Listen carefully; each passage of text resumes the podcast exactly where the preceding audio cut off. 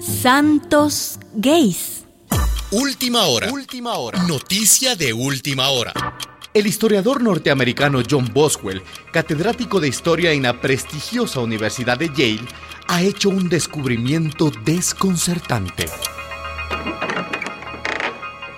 Buscando y rebuscando en bibliotecas de monasterios medievales, incluidos los archivos vaticanos, el historiador Boswell encontró manuscritos originales que demuestran que la iglesia cristiana bendijo durante siglos a las parejas homosexuales. Estas antiguas ceremonias se conocían como ritos de hermanamiento. Eran claramente bodas de homosexuales, matrimonios igualitarios, como se diría hoy.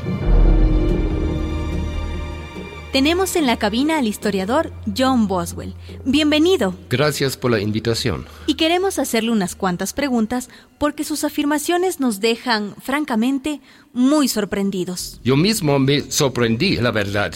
Imagínese, Ajá. en mis investigaciones encontré unos 80 manuscritos originales que dan testimonios de estas bodas de parejas gay que se celebraron entre los siglos III y XIII, tanto en la Iglesia Católica como en la Ortodoxa. ¿De veras? Las pruebas están ahí. Y según usted, ¿qué demuestran esos manuscritos? Que las iglesias cristianas, ahora tan intolerantes con los homosexuales, tan homofóbicas, antes aceptaban estas relaciones con naturalidad. ¿Sí? Incluso las bendecían. ¿Sabe usted a quienes enfocaban como protectores de estas bodas gays? No tengo idea. Cuéntenos. Pues a San Sergio y San Baco, ¿Y quiénes eran estos santos? una pareja homosexual. ¿De verdad? Su fiesta se celebra el 7 de octubre. Me está diciendo que en el santoral cristiano hay dos santos gays. Hay muchos más, Sí. pero Sergio y Baco fueron muy reconocidos y queridos. Ajá. Eran dos oficiales romanos que vivieron al final del siglo III. El emperador Maximiano los tenía un gran estima por su valentía en las batallas. Y usted dice que eran homosexuales.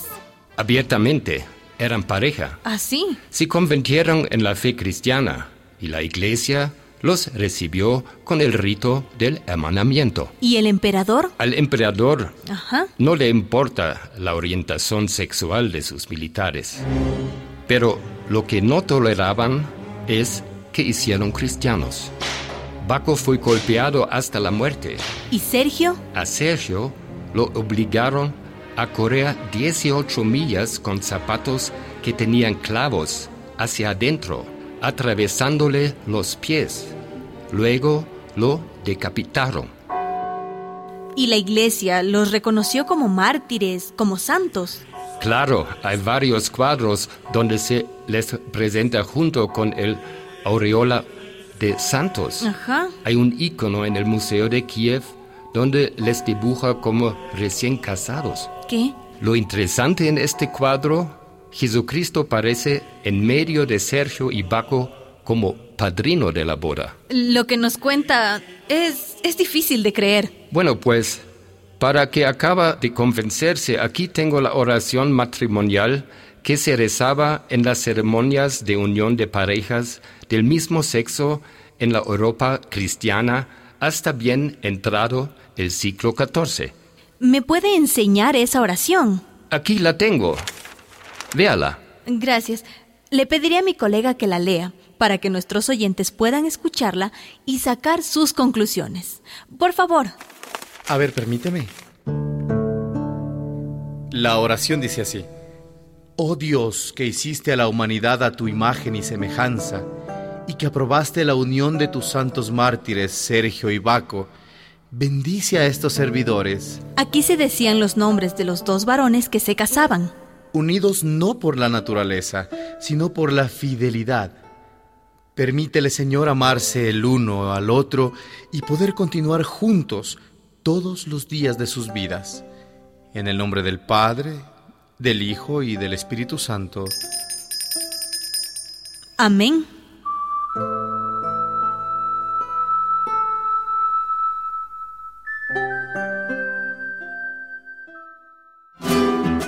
Una producción de radialistas apasionadas y apasionados.